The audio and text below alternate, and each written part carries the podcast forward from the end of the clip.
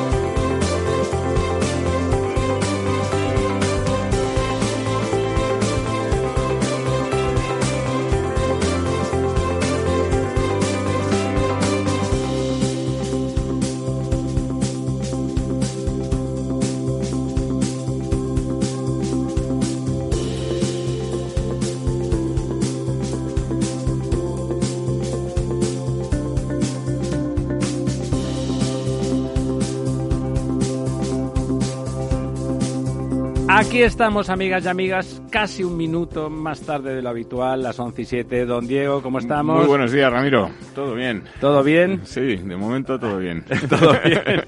pues estando en el país que estamos, le felicito muy efusivamente que, transmita usted ese, ese optimismo antropológico. Dentro de un ratito, antes de las once y media, nos acompañará don Vicente Chaparría, presidente actual de la Asociación de Ingenieros Civiles, y nos acompañará para presentar un estudio interesantísimo al estilo de los que hace la ASCE, la Asociación Americana de Ingenieros Civiles, valorando el estado de nuestras infraestructuras con una serie de parámetros muy interesantes y que, bueno, pone, pone en números esas cosas que usted y yo decimos eh, recurrentemente y lamentablemente con, con, razón. Pero eso será dentro de un ratito. Bueno, a ver si es un estudio más serio que algunos que hemos leído. Muy serio, lo, lo vi eh, ayer y la verdad me pareció, eh, eh. realmente me pareció extraordinario, me pareció un grandísimo trabajo y por eso le invité a que se viniera al programa a contárnoslo. No, quería decir que no, no me cabe duda que a ver si es más serio que alguno que hemos leído ayer sobre la intención de voto de los españoles, por ejemplo, ¿no? en fin. Cuéntenos, cuéntenos ese estudio que leyó usted ayer sobre la intención de voto de los compatriotas. El, que yo creo que conoce ya todo el mundo del, del CIS, ¿no? De, de Tezanos. ¿no? Que, Qué novelista se ha perdido la literatura. Eh, sí, aparte, bueno, eh, en fin. Eh, bueno, luego la acertó, ¿eh? Porque recuerde usted que en las últimas elecciones estuvo ahí, ahí, en la horquilla baja, pero... En la horquilla baja, hombre, lo que pasa es que dando una horquilla de, 15, claro. En, este caso es más, ¿no? De 20, entre 130 y 150, ¿no? 130 mínimo le pone, sí, ¿no? y 150 máximo.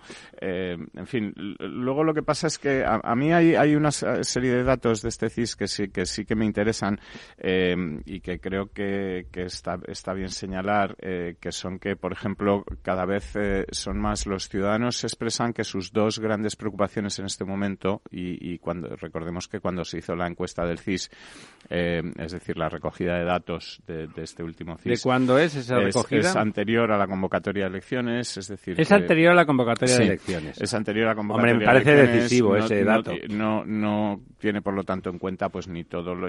Es anterior también a la sentencia del procés, es decir, no, no tiene... Y es más opinativa que eh, determinativa, no, tiene en cuenta, o, bueno, los que han hablado o expresado su opinión no, no, no han podido ver, todo, no habían podido ver todavía pues los acontecimientos que se han producido la gestión de los mismos. La gestión de los mismos, el eh, funeral de Estado de Franco en helicóptero helicóptero, etcétera, todo esto tampoco... Sí, sí, ¿no? Que parecía que al final eran ellos los franquistas, sí, Ya me sorprendí. y, Por cierto, ¿sabe usted eso de que, de que se equivocaron, que el helicóptero no cabía, el, el, el, el, féretro y tuvieron que cambiarlo, el, figuras... sí, será por helicópteros, ¿no? bueno, no, y, por, y, por, y por centímetros, ¿no? Para medir y tal, y dice, oiga, me lo traiga de, sí, no, de eh, cuarto y mitad. Eh, es extraño, ¿no? Con la, con la, supongo, experiencia que debe tener el señor Sánchez con el tema del helicóptero que, que no sepa... Bueno, o que ponga a alguien que sepa sumar y restar y medir. Eh, en fin, lo que te comentaba es que, que el, CIS da algunos datos, como por ejemplo que las dos grandes preocupaciones de los españoles son, y, y son cada vez más preocupaciones, es decir, cada vez hay más españoles preocupados por, son la economía, la situación económica y el, el asunto de Cataluña, ¿no? Es decir, que son dos asuntos donde yo creo que, que el PSOE en principio no tiene mucho que ganar, así me, parece a mí, ¿no? Y, luego otra de las cosas que dice eh, este... Se ha quedado claro que tanto lo de Cataluña como la economía es lo que está preocupando. Es lo que más preocupa a los españoles, cada vez es lo que más preocupa a los españoles, eh, cada vez hay más españoles preocupados por esto. Bueno, lo cual me parece me parece bien. Eh, hay otros dos datos que, que, también me resultan significativos. Uno que es que cada vez más españoles en este CIS eh, dicen que no votarían nunca al Partido Socialista y cada vez más españoles en este CIS, es decir, la intención de voto al Partido Socialista baja respecto al CIS anterior y al anterior que la tendencia es, a la baja. La tendencia eh, que confirma es a la baja. Con todo esto, el señor Tezanos concluye que serán 150 los diputados que sacará el Partido Socialista. Eh, lo cual sería un éxito, sin duda. Algún analista ya ha dicho que esto ya no es ni siquiera cocina, que es sastrería a medida, eh, en fin. Es que es literatura, pero, Pero bueno, eh, las encuestas son encuestas y al final la, encuesta que vale es la del 10 de noviembre. No las carga el diablo, sino Tezanos. Y, a, esa nos, nos tendremos que remitir, ¿no?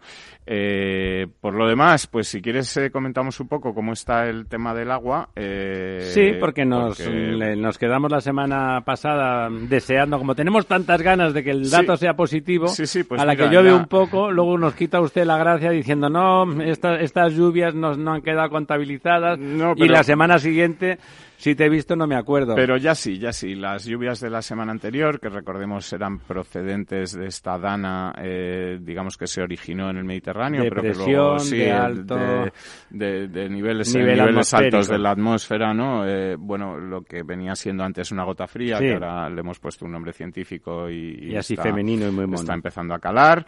Eh, claro, si llueve. eh, como te decía, eh, las lluvias que, que, que se general en el Mediterráneo eh, con, gran virulencia y que de hecho todavía hay tres personas desaparecidas. Hoy ha aparecido el cadáver de una de esas personas que se estaba buscando eh, y todavía quedan tres por, por encontrar y los, los daños han sido inmensos. Ha habido muchas carreteras cortadas sin necesidad de que tuvieran que ir el señor Torre a hacerlo, sino que la propia Dana le facilitó la labor en ese sentido. Eh, pero bueno, este agua, digamos, que cayó la semana pasada y que, y que se refleja en los datos que hoy podemos conocer, que son como siempre, como todos los miércoles, los datos se dan de lunes a lunes, es decir, son los datos de toda la semana anterior, al día 28 de octubre, es decir, el lunes, eh, este lunes pasado. Eh, el nivel de nuestros embalses ha aumentado en 293 hectómetros cúbicos, que es un 0,52%. Pero algo es algo. Ha aumentado. Si nos fijamos en esas curvas, que siempre le comento, pues la curva de 2019 de este año empieza a alejarse y a, subir, empieza a alejarse de la curva de 2017. En ese ya no son paralelas. En ese momento, efectivamente, está marcando una tendencia al alza que sería, digamos, la tendencia eh, de, la, de, los años buenos o del año 2018, o los años normales, menos, malos. ¿no? Eh, la, la, distancia respecto a la media de 2018, de la, misma, de la misma semana de 2018, se ha reducido prácticamente en un punto porcentual porque estamos ahora en el 40 con 31% y en 2018 estábamos en el 52%, es decir, ahora estamos ya a 12 puntos de diferencia en lugar de, 13. En, lugar de 13 y eh, sí que nos alejamos un poquito más de la media de los últimos 10 años que estaba en el 53,15, es decir, ahí seguimos estando a, 13 puntos de diferencia.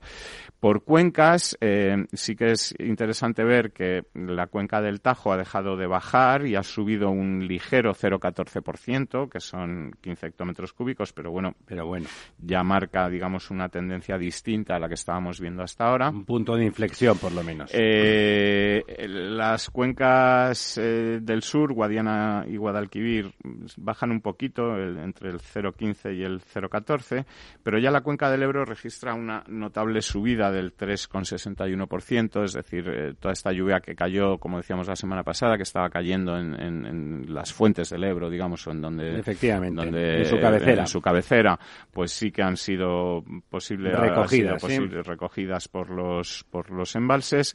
La cuenca... En Cataluña también llovió en el Pirineo, ¿no? La cuenca de Cataluña interna precisamente es otra de las que ha subido muchísimo o ha subido mucho, un 3,69%. En este caso es una cuenca pequeña eh, que tiene una capacidad de 677 hectómetros cúbicos, pero que ha aumentado en 25, es decir, que, está bien. Es significativo. Eh, y en, cuanto a las cuencas grandes, pues la cuenca del Duero también aumenta un 0,53, la cuenca del Júcar aumenta un 0,27, que también es siempre bueno para la cuenca del Júcar, y en este caso es la del Segura la que baja un poquito, un 0,09, ¿no? O sea que, bueno... Prácticamente se queda como No son las mejores noticias del mundo para un mes de octubre, que como hemos dicho es el mes Pero no son malas al menos, Y que ya estamos despidiendo y no despidiendo con toda la lluvia que nos hubiera gustado, pero que no son tampoco tan dramáticas pues como las que hubiéramos, las que tuvimos en 2017, que está todavía ahí al lado y recordemos que fue un año en el que lo pasamos mal, ¿no? Es decir, hubo ya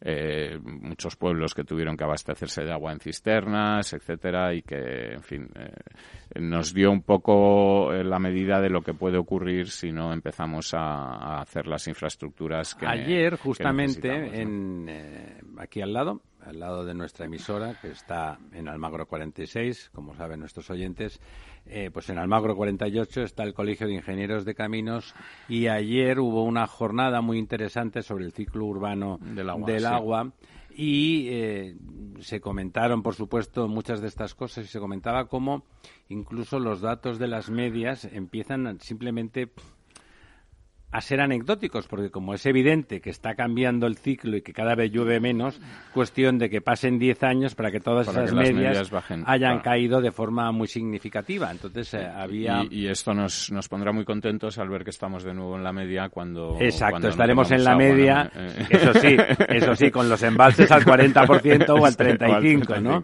Con un problema hídrico de narices, entonces las previsiones eh, hechas científicamente, hechas desde, desde el CEDEX y desde los centros de investigación nacionales, o sea que ya no son cosas eh, hechas metafísicamente desde fuera y haciendo estimaciones, son dramáticas, ¿eh? o sea, se habla de descensos, de descensos a final del siglo entre el 20 y el 40% dependiendo de la cuenca, ¿no? O sea, hablamos de, de cambios en los, en los modelos de precipitación descomunales, o sea, y esto venía al caso de la necesidad urgente de hacer un conjunto de, actuaciones eh, importantes para prevenir tanto la escasez como las avenidas, por ejemplo, ¿no? De golpe también los modelos son más violentos. Mm, lloverá menos, pero lloverá peor y por lo tanto hay que corregir, hay que corregir eh, esos torrentes, hay que corregir ríos para que no inunden. Salía, por ejemplo, enseñaron un mapa muy interesante sobre el plano de inundación del, terreno inundable del río Segura en, su recorrido, que no es muy largo y fundamentalmente atraviesa la región murciana, y veíamos cómo, eh, bueno, primero que las inundaciones se ajustaban sensiblemente a ello y que lo que estaba previsto como inundación a 500 años pues no parecía que fuera la de 500 años, ¿no? Estaba, estaba prácticamente, si no entero, en gran parte de ese, de ese plano, de esa mancha de inundación que teóricamente era la de 500 años, estaba reproduciendo muy recurrentemente cada pocos años. O sea que están cambiando los modelos, no solo los de precipitación, porque van a menos, sino que además llueve peor. En Murcia cada vez llueve menos, pero eso sí, cada vez que llueve es para ponerse a temblar, ¿no? Pobres, eh, realmente. Sí, y además, eh, bueno, pues eh, muchas de esas zonas inundables, como sabemos, están construidas, están... Vamos.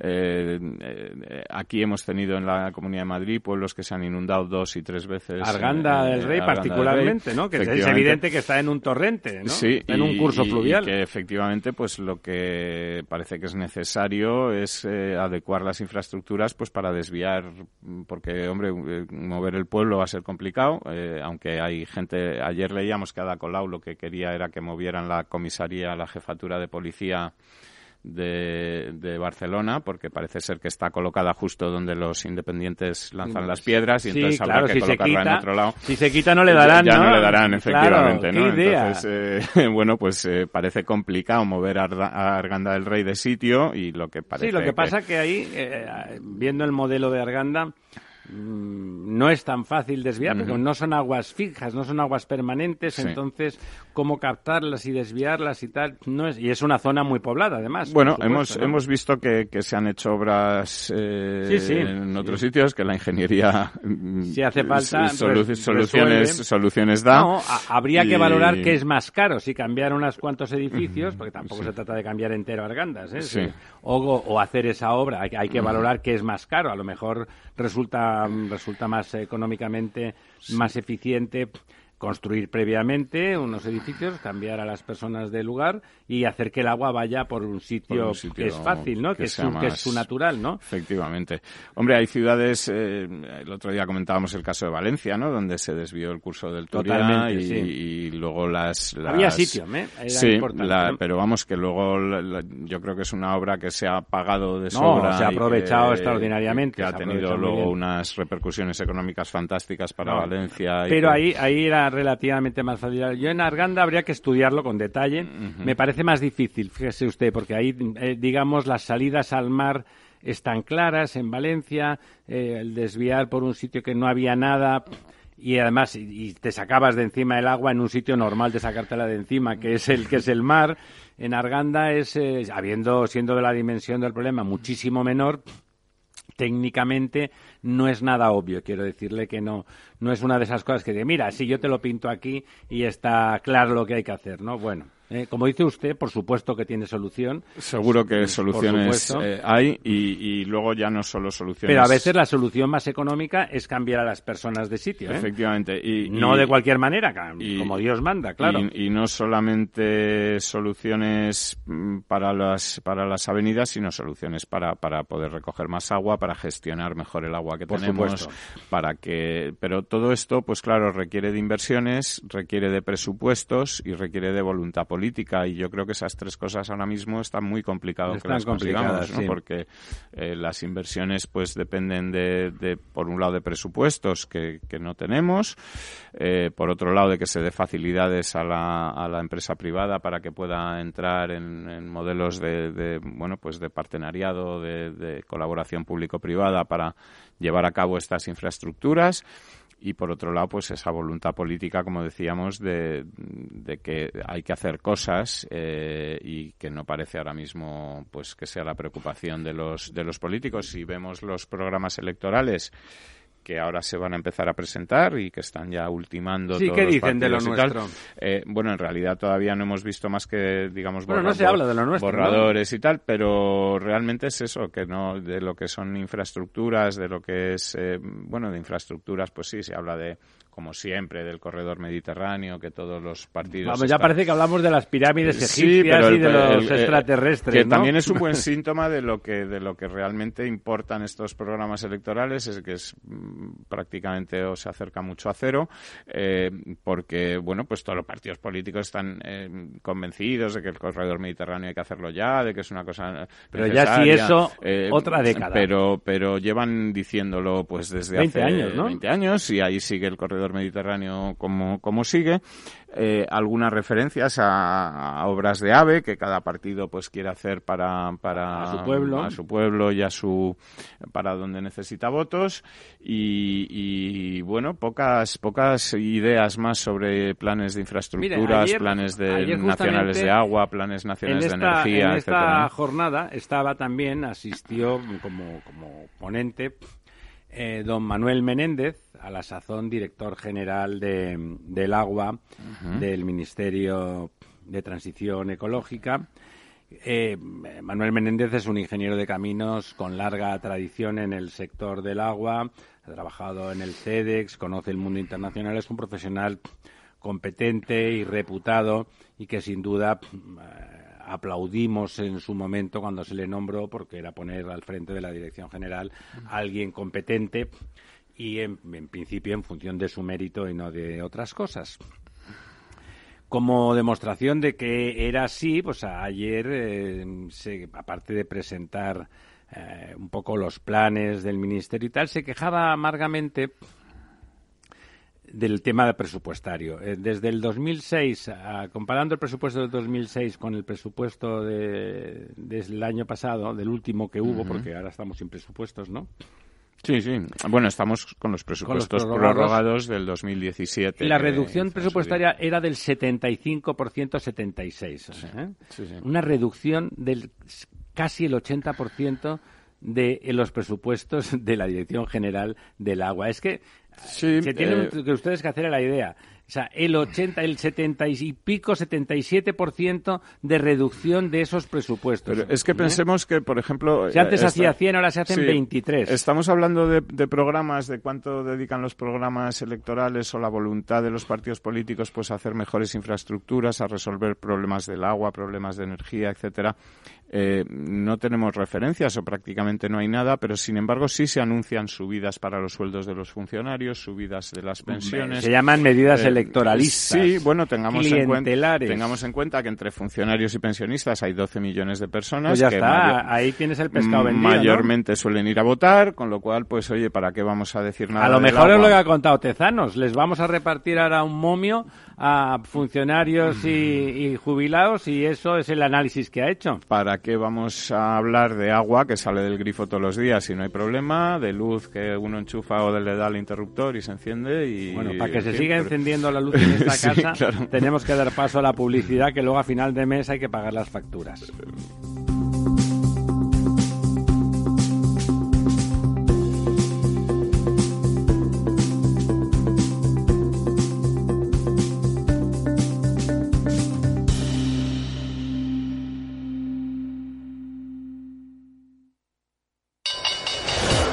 Cuando el mercado cae, existen dos tipos de inversores, los que tienen un plan y los que no. Entra en xtb.es y descarga nuestra guía para sobrevivir a las caídas en bolsa. Aprende a proteger tus acciones y a sacar provecho de los mercados bajistas. XTB, más que un broker online. El 82% de las cuentas de inversores minoristas pierden dinero en la comercialización con CFDs con este proveedor. Debe considerar si comprende el funcionamiento de los CFDs y si puede permitirse asumir un riesgo elevado de perder su dinero. Añades una página favoritos al nuevo de la oficina, al grupo Afterwork y ahora también puedes añadir tus otros bancos a la app de BBVA. Simplifica. Agrega y controla tus otros bancos sin salir de la app líder mundial en banca móvil durante tres años seguidos. BBVA. Creando oportunidades. Cuando comenzábamos, en el año 95, no imaginábamos que 20 años después más de 100.000 personas utilizarían nuestras herramientas de inversión. En cada nuevo reto que emprendemos ponemos lo mejor de nosotros mismos. En VisualChart queremos avanzar y por eso hemos lanzado nuestra propia agencia de valores, Esfera Capital. Esfera Capital, un broker de inversores para inversores. Si quiere conocer nuestro trabajo, visítenos en esferacapital.es.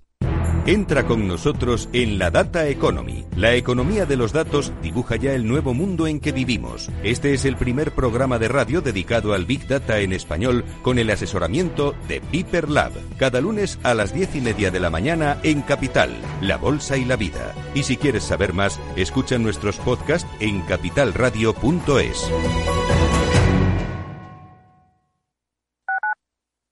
¿Todavía no conoces Rising? Rising es la plataforma que te permite contratar depósitos a plazo fijo y cuentas de ahorro de más de 15 bancos europeos, dándote acceso a atractivos tipos de interés. Más de 180.000 clientes han confiado en Rising para invertir sus ahorros. Rising, depósitos con los mejores tipos de interés, exclusivos para todos. Nos gusta que las personas tengan opinión propia. Quienes aquí hablan también expresan su propia opinión no representan la opinión de Capital Radio. Gráficas Naciones. Más de 50 años de experiencia en el sector de las artes gráficas. Apostamos por la última tecnología tanto en impresión offset como en digital y gran formato. Realizamos todo tipo de impresión. Tarjetas de visita, folletos, libros, vinilos, decoración y montaje de stands. Más información en el 91 629 2145 o en gráficasnaciones.es.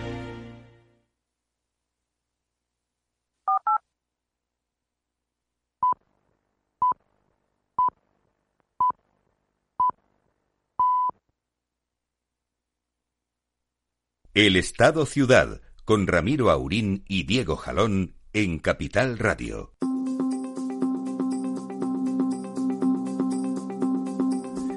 Ya estamos aquí de vuelta otra vez, ya ha llegado nuestro invitado y amigo, don Vicente Esteban Chapapría, presidente de la Asociación de Ingenieros eh, Civiles y bueno, ya hablaremos después de más cosas. Por supuesto, ingeniero de caminos, eh, ha sido...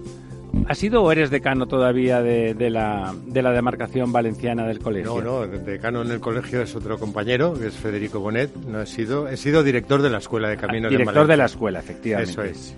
Director de la escuela. Hoy viene, en primera instancia, insisto, después ya veremos si para más cosas, en primera instancia a presentar un estudio del que les hemos hablado al principio del programa, que realmente, y no lo digo porque Vicente sea un amigo, es un estudio formidable, un estudio necesario en esa línea en la que don Diego y yo abundamos siempre, vamos, yo creo que desde que estamos en crisis no hemos dejado de dar la tabarra más que justificadamente con la falta de inversiones y la decadencia en la que el sistema infraestructural en España iba cayendo, porque sin inversiones y mantenimiento las cosas que se usan se estropean y muchas veces las que no se usan más. Ya sé que están ustedes pensando que hay cosas que se estropean más cuando no se usan, pero no hablamos de esas, hablamos de las infraestructuras ahora mismo.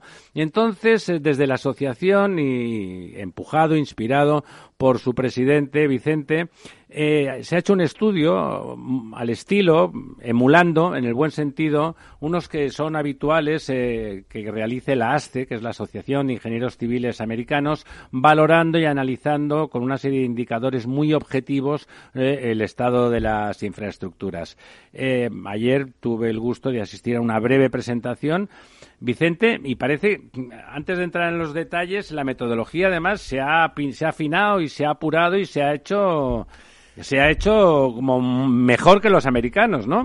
Bueno, hemos tenido la oportunidad de partir de lo que los americanos hacen, con lo cual la idea era también en lo posible mejorarlo, ¿no?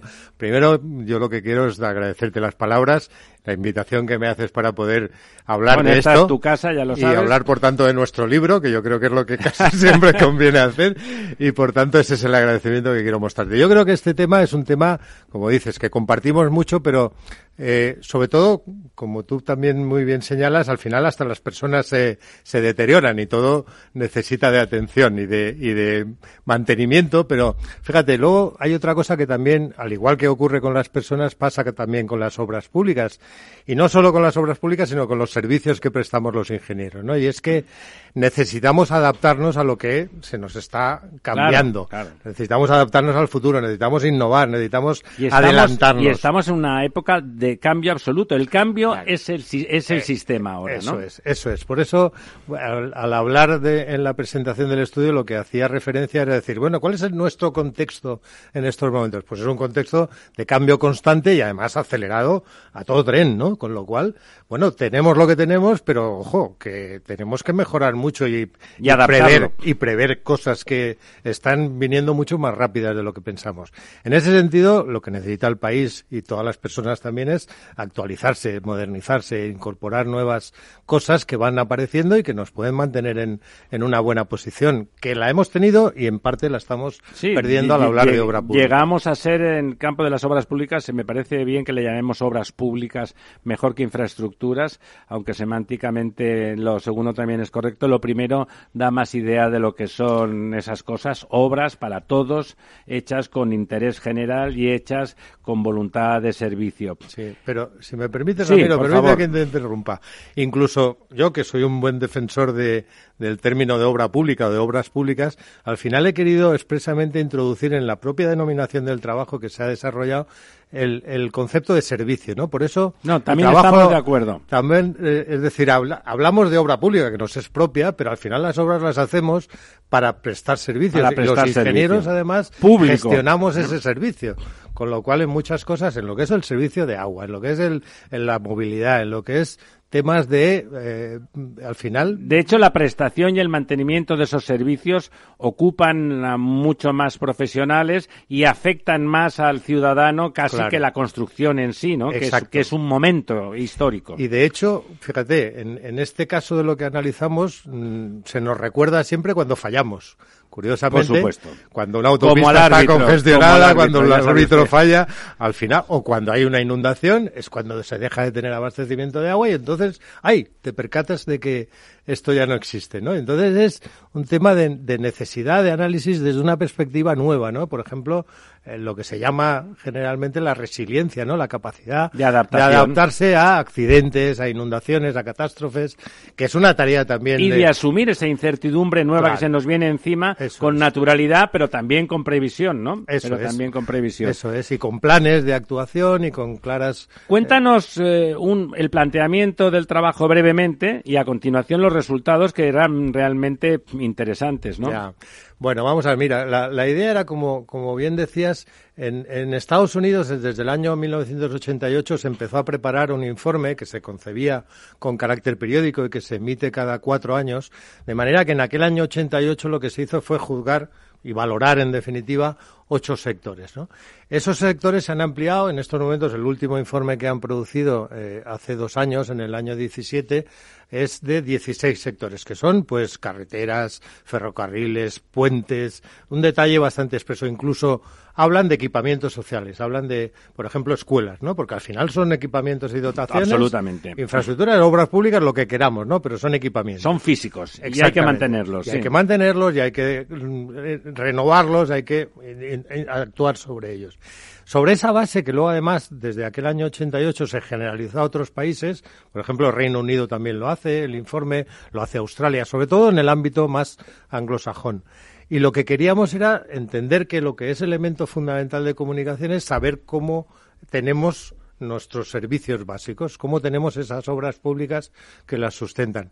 Y lo que hemos hecho ha sido crear un estudio en la línea de lo que trabajan en ese ámbito anglosajón, en Estados Unidos y otros países, pero sobre todo también con algunas cuestiones adicionales novedosas. Por ejemplo, lo que hemos querido es que el, el estudio se basara en dos fuentes. Una de elección de unos indicadores para poder comparar nuestro país y los servicios que tenemos con otros, países, de nuestro entorno y otros países que en algunos campos difieren también sustancialmente porque no son siempre los mismos países los que hemos considerado y por otra parte también hacer una segunda evaluación no tanto de indicadores que seleccionamos en cada uno de los ámbitos sino una consulta a expertos que conocen bien el sistema, que además saben adelantarse a lo que es... Más cualitativa. Más cualitativa, efectivamente. Entonces, lo que al final hacemos es componer... Creo, creo que habéis, dices unos pocos y la gente, eh, creo que eran 468. 467 expertos. casi 500 expertos se han consultado, ¿no? Eso es. Y además, desde el primer momento configuramos unos grupos de especialistas, de esos bases de datos de expertos, de manera que han sido siempre los que nos han ido revisando un poco los planteamientos que hacíamos y ya de esa manera también los incorporábamos. Luego igualmente hemos contado también con la participación de eh, personas en distintas partes del territorio nacional para poder tener inputs de necesidades a nivel local, a nivel regional, en toda España, ¿no? Entonces, de esa manera, lo que queríamos era que no fuera algo exclusivamente dirigido por unas pocas personas, sino que participara mucha gente para poder implicar y poder tener también la posibilidad de contraste. Al final, lo que, como digo, se ha hecho ha sido pues seleccionar en este caso, en esta primera edición hemos eh, producido el análisis de seis sectores, que son eh, precisamente aeropuertos, carreteras, eh, ciclo del agua, es ferrocarriles, que es puertos y, transporte, y el transporte público urbano. Nos hemos dejado algunos porque no hemos podido afrontarlo bueno, más vale hacer unas cuantas cosas bien y es el primer informe, ¿no? Y es la primera edición. Es el primer informe y sin duda ya trabajado esto, pues nos va a ser más fácil completar los otros tres que queríamos hacer que son particularmente... Además es un trabajo ímprobo, ¿no? La generación de variables, luego de, de indicadores como cocientes o como relaciones y, y la consulta cualitativa que significa reuniones con todos esos expertos para hablar de cada uno de los temas, ¿no? Trasladar encuestas, trasladar petición de indicación de necesidad, es decir, no solamente también desde un punto de vista cualitativo, de una calificación final que los expertos plantearan, sino incluso pedirles que no ya, por ejemplo, en temas de inversión, sino en temas de actuaciones general. Es preciso en estos momentos pues que la contratación pública considere aspectos de innovación. Es preciso, como se ha dicho, que la contratación pública valore lo que es la compra verde. Es preciso adaptarse a cambio climático. Es preciso tantas cosas que nos vienen de una manera mm, abrumadora y que, no están contempladas. que no están contempladas. Porque todo lo que has dicho, Vicente, siendo novedoso, eh, entre nosotros parece de sentido común esas cuatro cosas que has dicho, por ejemplo, ¿no? Eh, y parece preocupante que no estén contempladas en absoluto en nuestro sistema de contratación actual. Claro. ¿A qué se dedican nuestros gobiernos? No hablo solamente de este, porque de eso ya colea hace rato. O sea, además de no invertir, ni tan siquiera tenemos un modelo que en el momento en que lo hagamos nos garantice que esos euros están dirigidos de la forma adecuada. Bueno, en estos momentos hay muchos problemas, desde lo que es la propia gestión a lo que es la propia ejecución de presupuestos, ¿no? Que, que en estos momentos se queda muy, muy lejana a agotar los recursos que tenemos, lo cual ya es incluso paradójico, ¿no? Pero ¿a qué se dedican los gobiernos? Bueno, pues a la política, lógicamente. Tenemos ocasión de votar. Con, con, minúsculas, me temo que con minúsculas, ¿no? A la política con minúsculas. Exactamente. Pero tenemos. Coméntanos algunos números de esos que al, que al oyente y al profesional, al oyente normal y al profesional le van a interesar que el de los que comentaba Isabel, y esta mañana que se ha presentado el estudio en el Colegio de Ingenieros de Caminos. Sí, realmente lo que lo que hemos obtenido son a modo de calificaciones finales, ¿no? En realidad. Sí, para visualizarlo. Para visualizarlo, lo que pasa es que el interés eh, es extenso en la medida que puedes acceder a mucha información que está hecho, disponible. De hecho, esas cosas que decías son mucho más interesantes porque son los matices de cómo hay que cambiar el proceso, ¿no? Eso es. Pero eso hay oportunidad de poderlo hacer con tranquilidad a través de la página web de la asociación. Por ejemplo, al hablar de, calificaciones finales, pues sorprende que tres sectores obtienen a veces eh, calificaciones de suspensos, ¿no? Fíjate que además en cada uno de esos seis sectores que hemos trabajado, lo que hemos valorado es distintos criterios. ¿Cuáles son los seis sectores en España que se han trabajado? Se ha trabajado el, el sector de aeropuertos, se ha trabajado ciclo del agua, carreteras, se ha trabajado también ferrocarriles, puertos y transporte público urbano.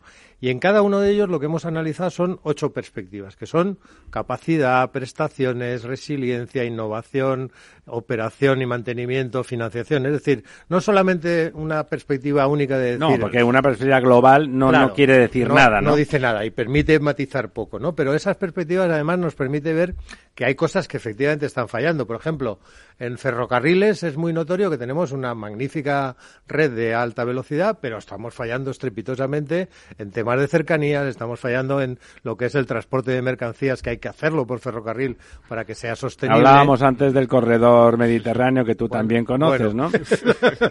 sí, decíamos que era un buen ejemplo de cómo todos los partidos políticos lo ponen en el programa electoral durante 20 años. Y aquí estamos. todos están de acuerdo en que hay que hacer, en que hay que hacerlo, pero pero no. En realidad están de acuerdo en que hay que ponerlo en el programa para que los valencianos, murcianos y catalanes piensen que lo van a hacer y luego pues no lo hagan y Santas Pascuas, ¿verdad? Sí, sí, pero por ejemplo, lo que decía de ferrocarriles es evidente, ¿no? Lo que La nota global de ferrocarril la nota global de ferrocarril en estos momentos alcanza una, una valoración de, de un 6,6. A ver. Claro, y de golpe ahí tendrás excelencia en, en el AVE y suspenso en, lo otro. En cercanías o en suspenso en mercancías o en lo que es la red que no es la que no es de, alta, velocidad, ¿no? o la falta incluso de compatibilidad que es una de las cosas que se aportan inteligentemente con la otra, ¿no? O la gestión incluso y la posible competencia que pueda haber dentro de la oferta de alta velocidad, ¿no? Que ya está en, en cartera, pero bueno, es un tema también abierto, ¿no? Es verdad que la nota eh, global, por ejemplo, que al final agregamos incluso una nota última final, ¿no? De todo el expediente y decir, bueno, la nota de todas las obras y servicios públicos en España es un 6,3. Y yo siempre digo, bueno, es una nota que no es suspensa, pero tampoco me gustaría que la tuviera mi hijo, ¿eh? O sea que Efectivamente. No, es nada brillante. Y aparte lo de las medias es lo de los pollos, ¿eh? Exacto. Nos comemos tres pollos, hay quien se come 15 y, hay un montón que no come de, de que este es el primer estudio que hacéis, pero que si hubiera eh, estudios como este de los 20 años anteriores, la nota sería más alta. iría bajando. ¿no? Eso es lo que hemos visto. porque la nota está bajando. ¿no? Exactamente, porque lo que hemos visto precisamente para poder tener una metodología que luego se sustentara en el tiempo es acudir a indicadores que se publican periódicamente. Bueno, la OCDE nos ponía hace 20 años por las nubes, ¿no? Y lo que tenemos es un deterioro que no ha sido parado hasta el momento de lo que es las eh, infraestructuras y las obras públicas y ¿Cuáles son los suspensos? Los suspensos fundamentalmente son en tema de, de, ferrocarriles y en tema de carreteras y en tema también de ciclo del agua. Por ejemplo, tema El ciclo de del agua me decíais ayer que abastecimiento saca buena nota y alcantarillado y depuración saca una Saca nota fatal. pésima con razón. Claro, claro, en, en depuración, por ejemplo, y por tanto lucha contra la contaminación, estamos, bueno, incumpliendo, normativas europeas. Hay que y- decir para que piensen los españoles que no hablamos, bueno, siempre nos comparamos con los ricos, no, Portugal nos saca la cabeza absolutamente, ¿no? Claro. Claro, y esa comparación internacional. Por ejemplo, que ¿no? Está aquí al lado. Claro, el, el trabajo contiene también esa comparación internacional que permite que, ver, que, por ejemplo, en ferrocarriles, en términos generales, estamos bien, pero internamente diferimos mucho de países de nuestro entorno más cercano, en la Unión Europea, en las que siempre hemos tenido países constantes y en otros que son también de referencia, ¿no? O sea que ahí hay notas matizadas muy bien. Al final lo que ocurre es eso, que la nota global es no es suspensa, pero tampoco es para echar cohetes, diría yo. Sí, aparte la nota global eh, en una cosa como los sistemas de infraestructuras no tiene sentido. Tenemos que hablar de cada uno de los sistemas, porque el ferrocarril es una porquería o no, independientemente de que compense la nota con los Claro, aeropuertos, claro. que no sé cómo salen, supongo que saldrán más o menos bien. Los aeropuertos salen bien, por ejemplo, en seguridad, igual que ocurre con los puertos, porque son sistemas que además garantizan pues que hay evitación. Además son discretos en el sentido de que son comu- comunidades Y bueno, y se pueden trabajar de una forma mejor, ¿verdad? Exacto. El mejor sistema valorado es el portuario. El portuario. El puertos es el que mejor funciona, aunque tiene eh, notas bajas también, por ejemplo, en innovación y en operación y mantenimiento. Y en, Ahí me imagino que pesará más lo- la, la opinión de los expertos, lo digo porque en los puertos es difícil opinar desde el público, ¿no? En eso has acertado, Ramiro, porque precisamente en puertos lo que no ha sido posible es tener indicadores para compararnos internacionalmente, salvo algunos pocos de cifras de tráfico. Entonces no hay matices. ¿Por qué pasa eso en puertos? Pues porque al final es un sistema que está sujeto a competencia y por tanto la información muchas veces se restringe. claro, claro. Y no es una- un sistema tan público eh, en toda su Sí, extensión es- de la es palabra. logística pura casi, ¿no? Y las y las terminales muchas veces las operan concesionarios a través de Que son multinacionales son tremendas. multinacionales sí. y entonces restringen la información. Entonces, en el caso de puertos, la fuente de valoración ha sido exclusivamente la de expertos. Y es verdad que es buena, en, en general, la opinión, pero luego hay también fallos, como digo, pues en términos de, de innovación, en términos de operación, en términos de adaptación al futuro, de previsiones de lo que va a pasar, por ejemplo, con tecnologías de, de automatización en terminales portuarias, o en el caso de los entornos de puertos y ciudades, que es un tema también que en los pequeños puertos, no los grandes puertos del sistema, sino los que vivimos en pequeñas poblaciones, pues al final tienen problemas de relación urbanística incluso. Y, ¿no? la, y la interconexión, digamos, de la mercancía que baja del puerto con redes de ferrocarril, etcétera, eh, Eh, eso, eso ha tendrá sido- una nota muy mala, ¿no? Me Eso imagino. tiene una nota y unas Yo- indicaciones yo- tanto en ferrocarriles como en, como en esto. como yo, en puertos. yo, Vicente, tengo la percepción de que las inversiones que se hacen en infraestructuras en España se hacen con muy poca cabeza. Eh, te, explico un poco y luego tú, tú me dices tu opinión. Eh, es un poco el ejemplo de lo que estábamos hablando del AVE, eh, es decir, se hace AVE, pero luego el AVE no sirve para llegar a los sitios porque no está conectado, no, etcétera. Entonces, me da la sensación de que las infraestructuras se hacen sin un plan global, sin un plan nacional. A la carta de alguien, Sino que se van haciendo un poco según, pues yo aquí hago un puerto, yo aquí hago una rotonda, bueno, aquí, me lo pide mi alcalde, allí me lo pide En el tema del agua, pues quién va a hacer una, una alcantarilla, si eso no se inaugura, no se puede cortar una cinta y salir en una foto. Eh, eh, entonces, eh, es un poco la sensación que yo tengo. No sé si de vuestro estudio se desprende un poco también. Sí, porque muchas veces nos faltan, y nos lo señalan además gente conocedora del tema, pues por ejemplo el tema de interconexiones, ¿no? O el tema de relaciones entre diferentes sistemas. Es verdad que en general en cualquiera de las cosas que se ha hecho lo que suele haber es una visión bastante parcial, ¿no? Entonces eso acota el problema y no da la solución en un entorno más amplio que es lo correcto, ¿no? Y pasa, por ejemplo, también el tema de transporte público urbano, ¿no? Que al final esa conexión con áreas metropolitanas, pues por ejemplo, falla. Claro. Y falla en muchos de los entornos actuales, ¿no? Cosa que no ocurre en, en Gran Bretaña, por ejemplo, en Londres o en cualquier entorno más de, de carácter. Con más tradición, Con más tradición también de implantación de transporte con ferrocarril o, o con suburbanos, ¿no? Y una reflexión respecto de las obras públicas y las infraestructuras, yo diría que menos nacionalista, lo cual hablando del Reino Unido, o sea, es mucho decir, pues son muy nacionalistas, ¿no?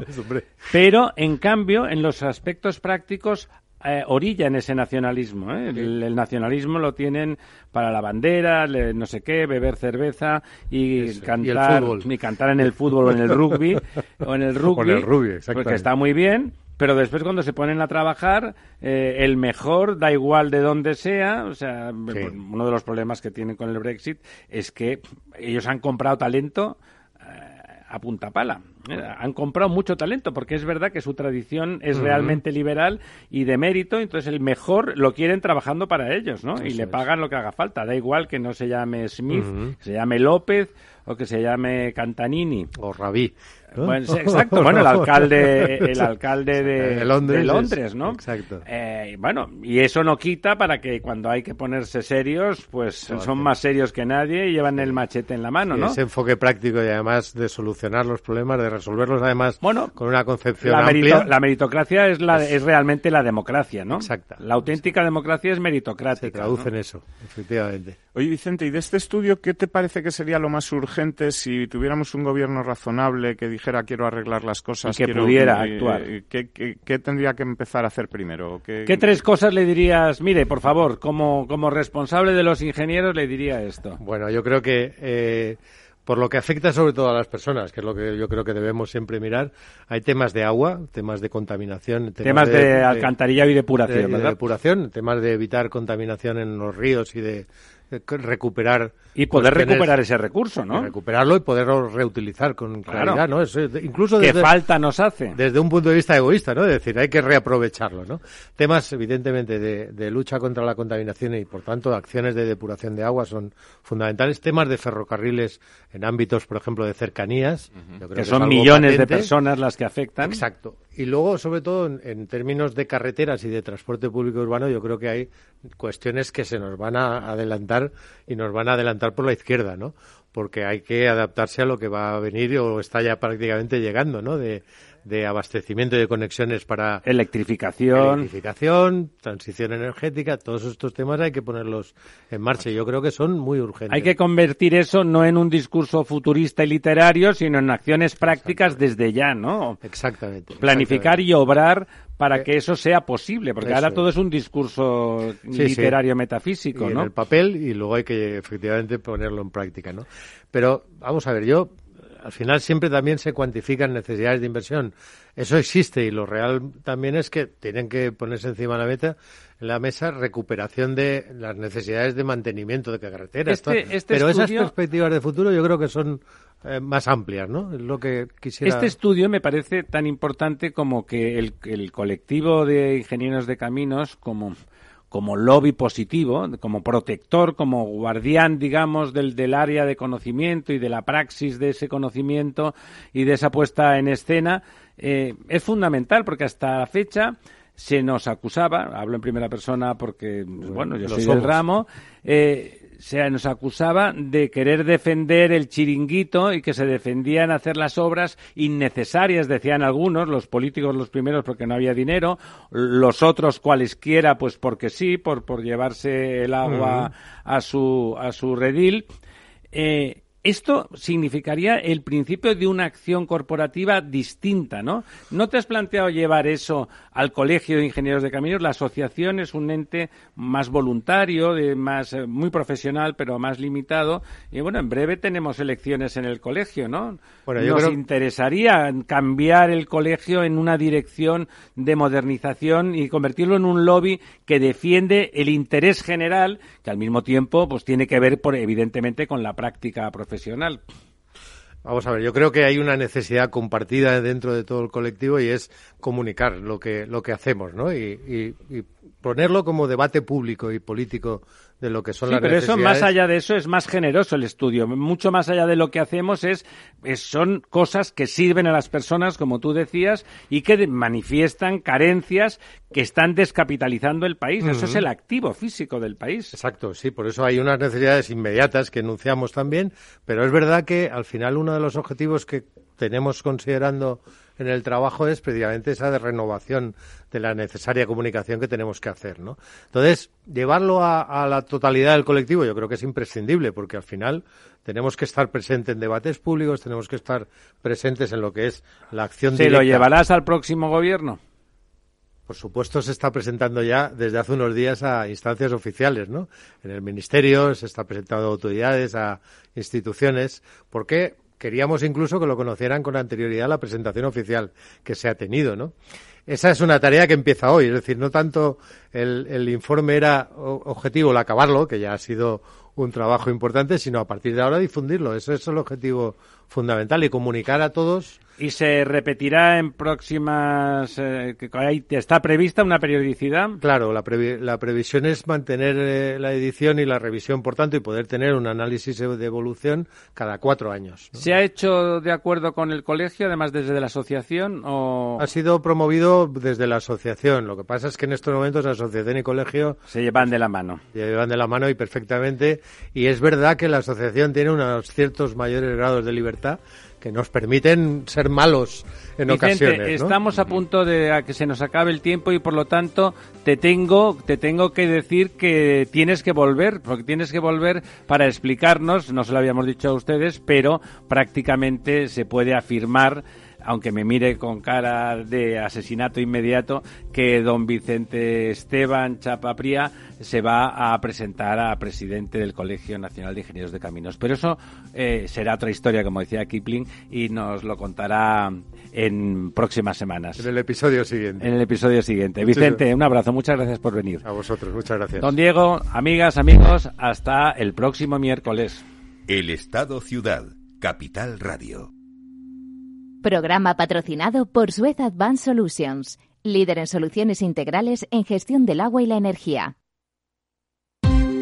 Ya no estamos en la era de la información, estamos en la era de la gestión de los datos y de la inteligencia artificial.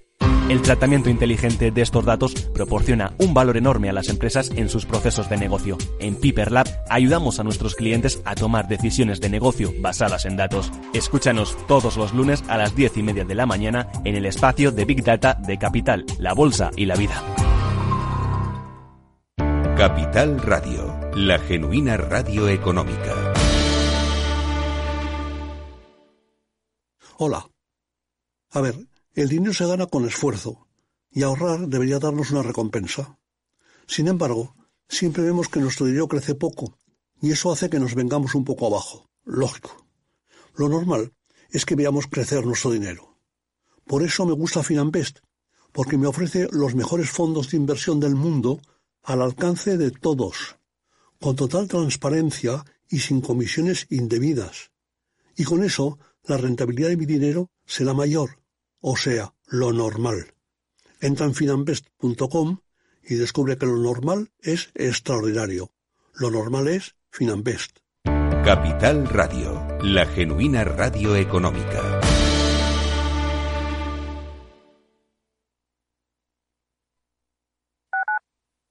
Tu radio en Madrid 105.7, Capital Radio. Memorízalo en tu coche.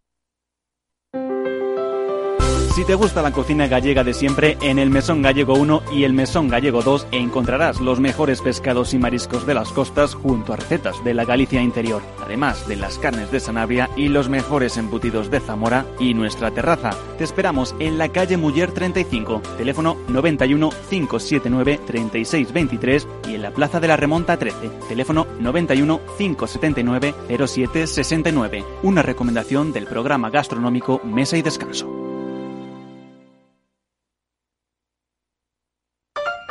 Imagina un espacio de radio sin contertulios políticos, sin cuñados que opinen a un tiempo sobre el Betis, el Suajili antiguo y la independencia de Mocejón. Exit, pues la misma palabra te lo dice, significa éxito. Un programa no sobre política, sino sobre la vida, sobre gente ejemplar, sobre héroes.